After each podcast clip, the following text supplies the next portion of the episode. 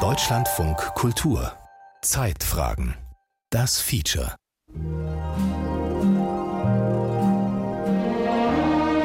Es ist ungefähr der zehnte oder elfte Roman. Also Verne hatte 1863 angefangen, Romane in der Art zu schreiben, die zum Zyklus der außergewöhnlichen Reisen gehören. Und die berühmtesten wurden alle innerhalb dieses ersten Zeitraums geschrieben, bis 1872, als in 80 Tagen um die Welt geschrieben wurde und auch erschien. Interessant ist auch, dass der Vorabdruck des Romans 1872 in einer der größten liberalen Zeitungen, Le Temps, erfolgt ist. Und dort kommen Handlung des Romans und Erscheinungszeitraum chronologisch fast zur Deckung. Üblicherweise verreist man ja für zwei Wochen.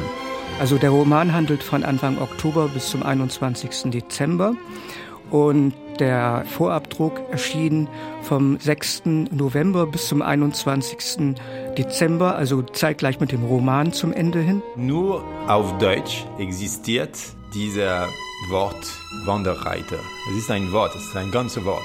So in Deutschland könnte ich sagen, ich bin ein Wanderreiter und es macht Sinn. Also dieses lange Reisen, ich und mein Pferd oder so, das gibt es noch, aber wirklich nur im Einzelfall und dann schreibt man halt ein Buch aber es bleibt gesellschaftlich wirkungslos.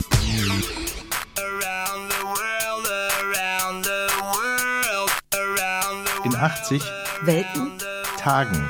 Ohne Zeit. In 80 Tagen Ohne Zeit. Um die Welt. Ein Feature von Florian Felix Wey.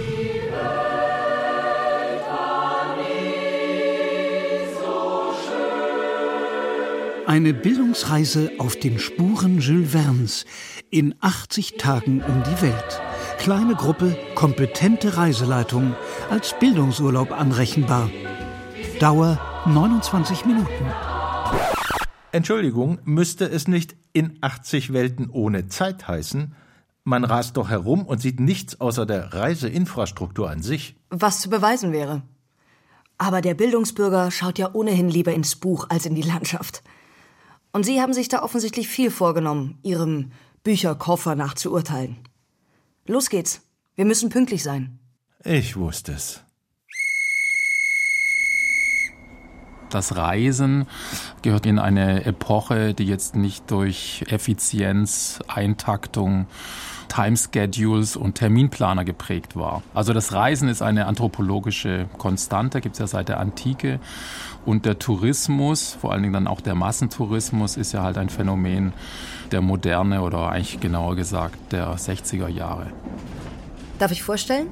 Das ist Dominik Pietzker, Literaturwissenschaftler, Marketing-Experte, Tourismusforscher, Professor an der Makromedia Hochschule Berlin. Und äh, der hier gerade die Abteiltür aufschiebt, heißt Volker Dees, Literaturwissenschaftler und Übersetzer. Der Jules Verne-Experte schlechthin. Also seit 2012 gebe ich das Bulletin der französischen Jules Verne Gesellschaft heraus, das jetzt im 67. Jahr erscheint.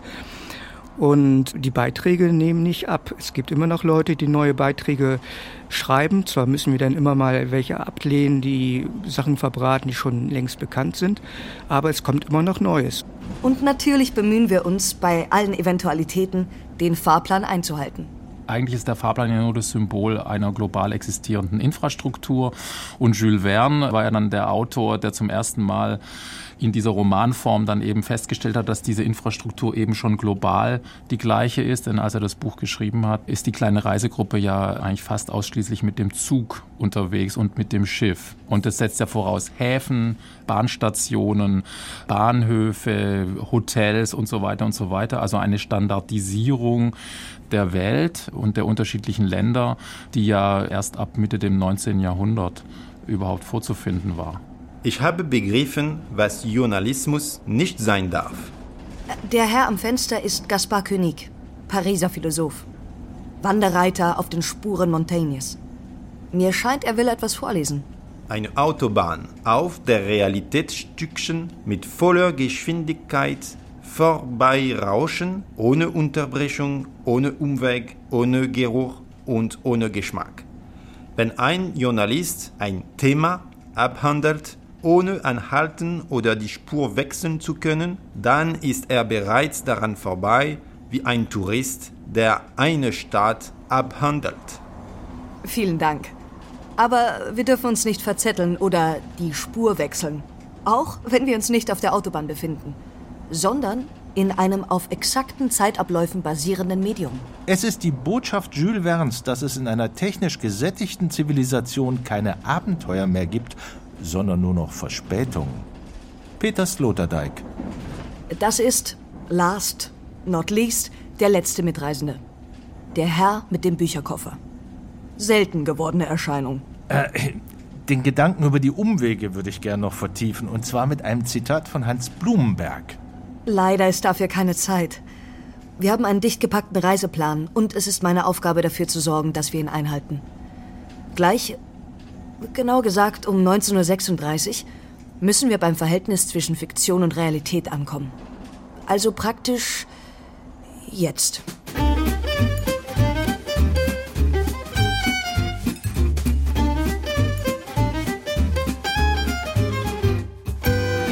Es sind bestimmt 50 bis 60 Versuche gezählt worden, diese Reise eben nachzuvollziehen oder zu unterbieten. Das war so lange von Interesse, bis das Flugzeug diese ganzen Versuche obsolet gemacht hat. May I have your attention, please? Attention, please. Pan American World Airways Clipper around the world, flight number 4 is ready at gate number 2. Moment, das erreichen wir erst später, um 19.47 Uhr. Die Weltumrundung per Linienflug von Ernst Schnabel. Ein Radiofeature von 1951. Die Erde ist der von uns bewohnte Weltkörper, der dritte Planet von der Sonne ausgezählt. Ihre Gestalt ist kugelähnlich. Wie aus den runden Erdschatten bei Mondfinsternissen und anderem zu entnehmen ist und durch zahlreiche Erdumschiffungen bestätigt wurde.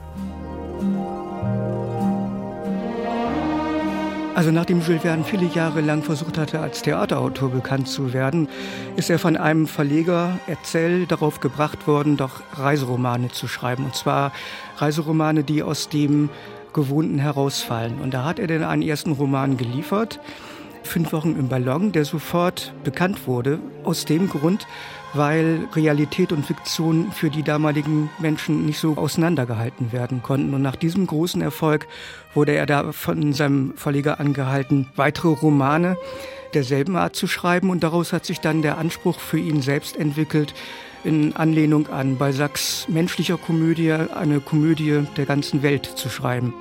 Im Jahr 1872 wohnte in der Savile Row No. 7, Burlington Gardens, dem Haus, wo 1816 Sheridan gestorben war, ein gewisser Phileas Fogg Esquire. So beginnt der folgenreichste Text der Reisegeschichte. Nicht der Literatur, der Reisegeschichte.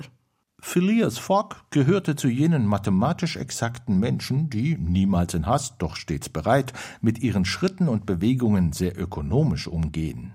Er tat keinen Schritt zu viel, nahm immer den kürzesten Weg. Er zeigte niemals die geringste Eile und kam doch stets rechtzeitig an. Bei Jules Verne ist sicherlich auch auffallend Quantifizierung und Reisen, also 20.000 Meilen unter dem Meer. Das ist dann sozusagen die Anzahl der Meilen das Interessante und halt hier in einer Rekordzeit die Welt umrunden zu können. Und auch das ist ja letztlich Ausdruck der Moderne, dass alles, was man tut, anstrebt, erreicht, quantifiziert werden kann und letztlich in einem Konkurrenzverhältnis stattfindet. Also schneller sein als der andere. Das Buch bietet dank seiner galoppierenden Oberflächlichkeit eine Momentaufnahme aus dem Prozess der Moderne als Verkehrsrevolution. Es illustriert die quasi geschichtsphilosophische These, dass es der Sinn moderner Verhältnisse sei, den Verkehr weltweit zu trivialisieren. Peter Sloterdijk die Eisenbahn, die immer mehr ausgebaut wurde, erlaubte immer größeren Bevölkerungsmassen, naja, sagen wir mal des Bürgertums zumindest, sich in andere Gegenden zu begeben, während das Reisen vorher ja nur das Privileg einiger reicher Adliger gewesen ist oder einiger Forschungsreisender, die staatliche Unterstützung genossen haben. Oder im 20. Jahrhundert einen Sponsor besaßen, wenn es um eine aufwendige Weltumrundung auf den Spuren Jules Verne's ging. Gewöhnlich in Person eines Verlegers, der sich vom anschließenden Reisebericht ordentliche Gewinne versprach. Unsere Reise ist nicht dem Dekor gewidmet, sondern der Zeit, den Helden eines abstrakten Unternehmens, das mit Stunden rechnet, mit Entfernungen, Längengraden und Meridianen, mit der Geographie, der Geometrie und so weiter. Schreibt Jean Cocteau, als er 1936 mit einem Freund zusammen jene Tour unternimmt, die Verne nur auf Papier projektiert hat. Doch Cocteau ist bloß ein verbummelter Nachzügler. Bei Volker Dees im Nachwort zu Jules Verne's Roman kann man die Daten der anderen nachlesen. Zum Beispiel 1903. Zwei neue Rekorde werden in der Erdumrundung von I.W. Sayre 54 Tage, 9 Stunden 30 Minuten und von Henry Frederick 54 Tage, 7 Stunden 20 Minuten aufgestellt. 72 Tage brauchte die US-Amerikanerin Nellie Bly 1889-90, um als erste die Vernsche Routenvorgabe zu absolvieren. Und sie fand sogar Zeit, den Romancier in Frankreich zu besuchen. Das freilich war, wie die ganze Reise, Teil eines öffentlichen Spektakels. Betrieben von Joseph Pulitzers New York World, einer Vorgängerin heutiger Boulevardzeitungen und Pulitzer schrieb massenwirksam ein Gewinnspiel aus. Welcher Leser schätzte Bleis Reisedauer vorab am genauesten ein? Dem Gewinner winkte eine Miniatur des Vorbildtrips, eine First-Class-Reise nach Europa, ausgestattet mit eigener Telegrafenchiffre für Nachrichten nach Hause und einem Scheckbuch. Der Erfolg des Guessing-Match war durchschlagend und die 927.433 eingereichten Wettscheine und 20.000 Briefe von überall in den Vereinigten Staaten bestätigten, dass Bleis Abenteuer flächendeckend verfolgt wurden. Außerdem entwarf die Zeitung ein Brettspiel in 80 Tagen um die Welt, das in deutscher Nachschöpfung den Grundstein zum heutigen Medienkonzern Ravensburger AG legte. Damit lieferte ein Romancier Anlass und Blaupause für gleich zwei aufkommende Wirtschaftszweige, der Unterhaltungs- wie der Tourismusindustrie. Schaut man Verns Romane insgesamt an, entsteht der Eindruck, er sei ja, wirklich, der Verkehrsmittelautor des 19. Jahrhunderts gewesen. Das kann man wohl sagen, weil er ja nicht nur die Verkehrsmittel genutzt hat, die damals in Gang waren, sondern eben auch einige, ja, nicht vorausgesehen hat, aber doch genutzt hat, die noch in Diskussion waren, wie Flugzeug und U-Boot. Insofern stimmt diese Qualifikation schon. Und wir blicken auf den Fahrplan? 19.42 Uhr. Die nächste Station lautet Literatur aus fossiler Energie. Ein roter Faden bei Jules Verne. Die Speisung eines Schiffsdampfkessels so weit von den Produktionszentren entfernt ist eine schwere, wichtige Angelegenheit. Allein die Peninsular and Oriental Steam Navigation Company zahlt dafür jährlich rund 800.000 Pfund Sterling. In diesen weit entfernten Meeren kommt die Kohle auf 4 Pfund Sterling pro Tonne. Die fossilen Energien oder ihre Ausbeutung waren maßgeblich dafür verantwortlich, dass die Industrialisierung überhaupt in Gang kommen konnte. Und insofern ist es überhaupt kein Wunder, dass eben fossile Energien, die Diskussion um sie, in einem Romanzyklus eine große Rolle spielen, wo es ums Reisen und um Wissenschaft und Industrialisierung geht. Wobei man da hinzufügen muss, dass Jules Verne weitergeht als seine Zeitgenossen und das macht ihn eigentlich für uns heute noch so interessant, dass er nämlich diese Ausbeutung fossiler Energien durchaus kritisch sieht und auch in einigen seiner Romane sehr kritisiert. Around the world I've searched for you. I traveled on when hope was gone to keep a rendezvous. Kritisieren wir an dieser Stelle Jules Verne für etwas, das er selbst gar nicht kritikwürdig fand? Phileas Fogg und sein Diener Passepartout sind gleichsam blinde Passagiere. Sie bewegen sich um einer Wette willen voran und riskieren so gut wie keinen Kontakt zur bereisten Umgebung. Es sei denn, diese beschert ihnen Ärger. Der Einzige, der wirklich seine Augen auch benutzt, ist eben Passepartout, während der mechanische Fogg fast wie ein Roboter nur eben darauf aus ist, seine Zeit Plan zu erfüllen. Und Jules Verne schreibt auch an einer Stelle, Phileas Fogg reiste nicht, sondern er beschrieb eine Kreisbewegung. Durch den technologischen Wandel und die gesteigerte Geschwindigkeit, mit der man sich von A nach B fortbewegen kann, ist ja das Reisen als Aktivität, also ich bewege mich von einem Ort zum anderen und das, was ich auf diesem Weg erlebe, ist die Reise. Poststationen, Pferdewechsel, äh, Säume ist ja zu Fuß von Norddeutschland nach Syrakus gewandert und dergleichen mehr. Das ist die Reise. Und die Ankunft ist vielleicht gar nicht so wichtig. Die Reiseindustrie tut ja auch alles, dass diese Aktivität des sich Fortbewegens keine Rolle mehr spielt und wichtig ist, dass ich ganz schnell irgendwo ankomme und an diesem Ort, an dem ich angekommen bin, dort beginnt dann das Abenteuer oder der Urlaub oder die Ferien. Kultur besteht in der Auffindung und Anlage, der Beschreibung und Empfehlung, der Aufwertung und Prämierung der Umwege. Hans Blumberg Richtig, das sollte man nicht unterschlagen. Kultur ist allerdings ein bisschen hochgegriffen, aber Umwege sind eine Bereicherung jeder Fortbewegung. Auch mal eine Pause machen, wenn jemand etwas Denkwürdiges zu berichten weiß. Ich bin gestern, als ich die Adresse von Mr. Attic im Telefonbuch suchte, auf das Wort Atom gestoßen. 47 Mal Atom in einer Reihe untereinander von Atom Bindery Corporation, was so viel wie Atom Buchbinderei heißt, bis Atom Undergarment Corporation, das heißt Fabrik für Atomunterwäsche. Dieses zumindest einmal erträumte Ende des fossilen Zeitalters hat Jules Verne ausnahmsweise nicht vorausgesehen.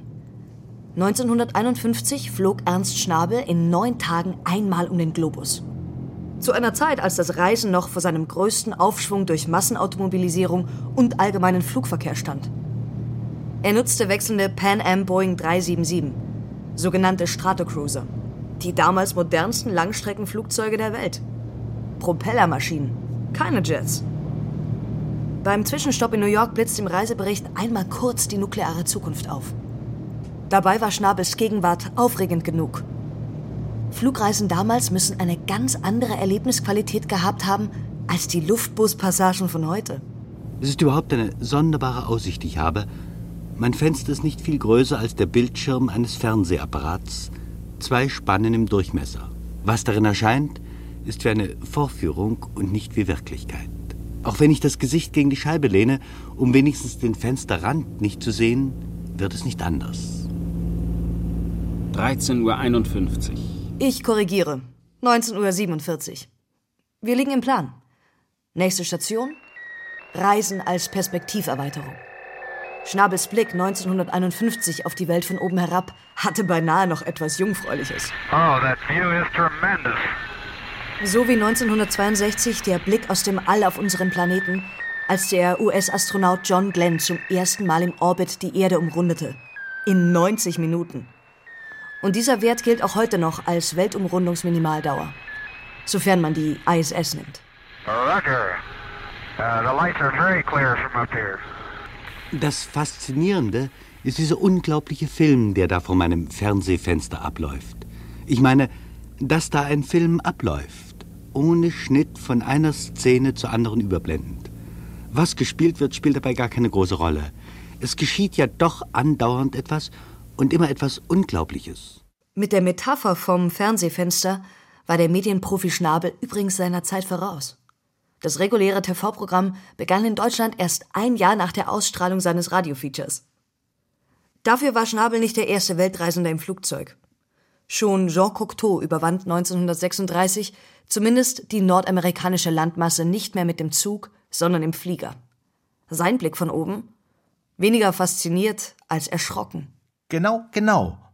Es beginnt die Entmenschlichung, die große Einsamkeit, das Ereignis, das uns glauben lässt, die Welt sei ausgestorben. Die Erde entmenschlicht sich. Zunächst entschwindet der Mensch, dann die Tiere, danach die Autos. Von der armen Erde, die unserer bedarf, bleiben nur noch die Häuser, nur noch die Dächer, nur leere Häuser nach irgendeiner Katastrophe. Dabei ist man als Flugzeugpassagier der Katastrophe weitaus näher als die Menschen am Boden. Erst recht zu Cocteaus und Schnabels Zeiten. Vor allem Schnabel riskierte 1951 sein Leben für ein Radiofeature. Von nur insgesamt 56 gebauten Stratocruisern sind elf Maschinen verunglückt. 20 Prozent.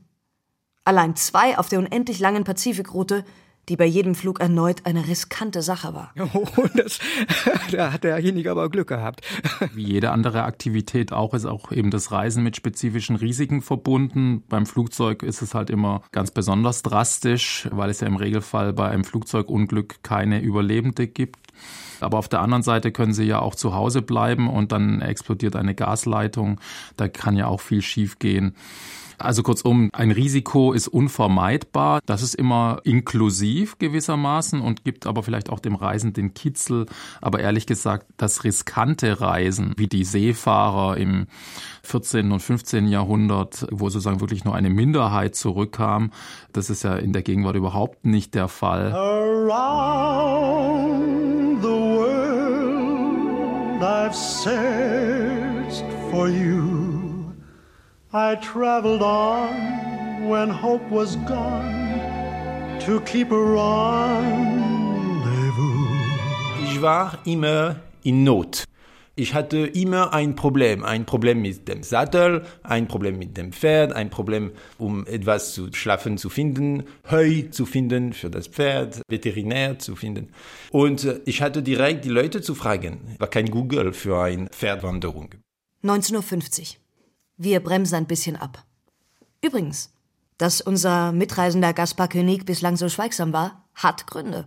Ich habe mich untersagt, auf Englisch zu sprechen. Nur Deutsch in Deutschland und ein bisschen Italienisch in äh, Italien. Wobei er Deutsch erst gelernt hat, als er Deutschland betrat. Auf seiner Stute Destinada, mit der er die Europareise des Philosophen Montaigne aus dem Jahr 1580 nachzeichnete. Viele Leute haben mich gesagt, oh, du reist langsam wie in die alte Zeit. Aber in die alte Zeit reisten Menschen sehr fast. Montaigne auf Pferd könnte 60 oder 70 Kilometer per Tag machen. Ich könnte das nicht. So, ich war langsamer als Montaigne. Und was ich bemerkt habe, ist, dass diese Langsamkeit, diese Entschleunigung, ist nicht eine Rückkehr zur Vergangenheit, aber es ist ein Luxus der Modernität. Ein Freund hat mir gegenüber sehr treffend bemerkt, schreibt König in seinem Buch, dass Montaigne bei einer heutigen Wiederholung seiner Reise den TGV nehmen würde. Während Gaspar König sogar den zu Montagnes Zeiten schon üblichen Wechsel der Verkehrsmittel verwarf. Monatelang ritt er nur auf einer Stute, ohne Pferdetausch. So wie ein Fußgänger seine eigenen zwei Beine auch nicht auswechseln kann. Auf diese Weise erschließt sich die Welt ganz anders als einem Autofahrer, Bahnreisenden, Flugzeugpassagier. Das Flugzeug oder der Zug oder das Schiff verlässt dann und dann den Hafen oder Flughafen oder Bahnhof und man kommt dann auch dann und dann dort an und hat dann auch genau nur eine bestimmte Anzahl von Tagen in dem Hotel, das hat man ja gebucht und dann kehrt man eben wieder zurück. Und wehe, wenn dann halt was schief geht, also der Koffer nicht mitkommt oder das Hotel versehentlich in dem Zeitraum äh, saniert wird oder das Wetter nicht gut ist, dann ist ja die Reise vermasselt, weil der Plan ja nicht aufgeht. Man fragt mich, warum diese Reise? Ich klammere mich an Montaigne. Ich weiß, wovor ich fliehe, aber nicht, wonach ich suche. Diese Rucksacktouristen oder diese Aussteiger, äh, das kann ja auch eine individuelle Lebensentscheidung sein, legen eben gerade Wert darauf, dass das Reisen als solches noch als Abenteuer erlebt wird und nicht das Erreichen des Zielortes und dann beginnt halt dort die Entspannung oder was immer man dann halt hat. Da fällt mir Heimito von Doderer ein, 1958. Reisen als Pläsier ist wesentlich Unsinn, deshalb treibt's alle Welt heut gar so sehr. Man muss nicht irgendwo hinfahren, sondern hingelangen, das heißt ein Leben führen, das hinlänglich ist, um einen irgendwohin zu bringen. Times are changing. Reisegründe wie Reisesitten ändern sich. Man kann das Rad der Zeit schwer zurückdrehen.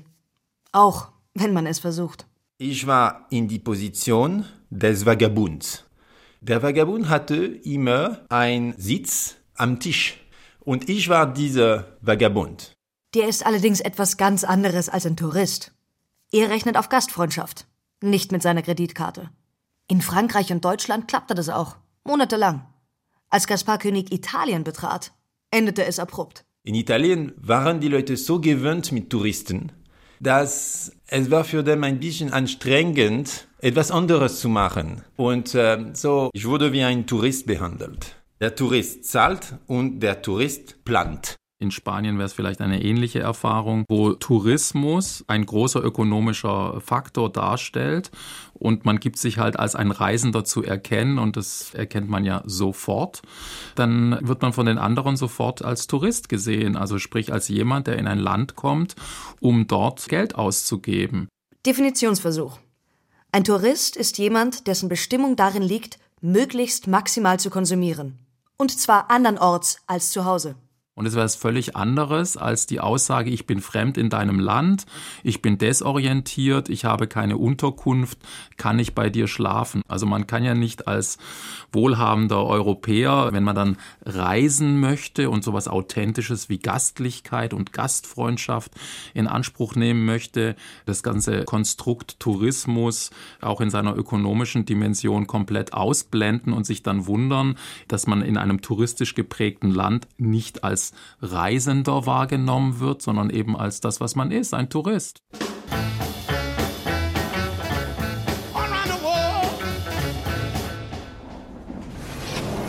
Wir nehmen planmäßig die vorletzte Station, schon im Weichbild des Zieles. Es ist ein Fesselballon- und Zeppelin-Museum. Hier verabschiedet sich der Mitreisende Gaspar König.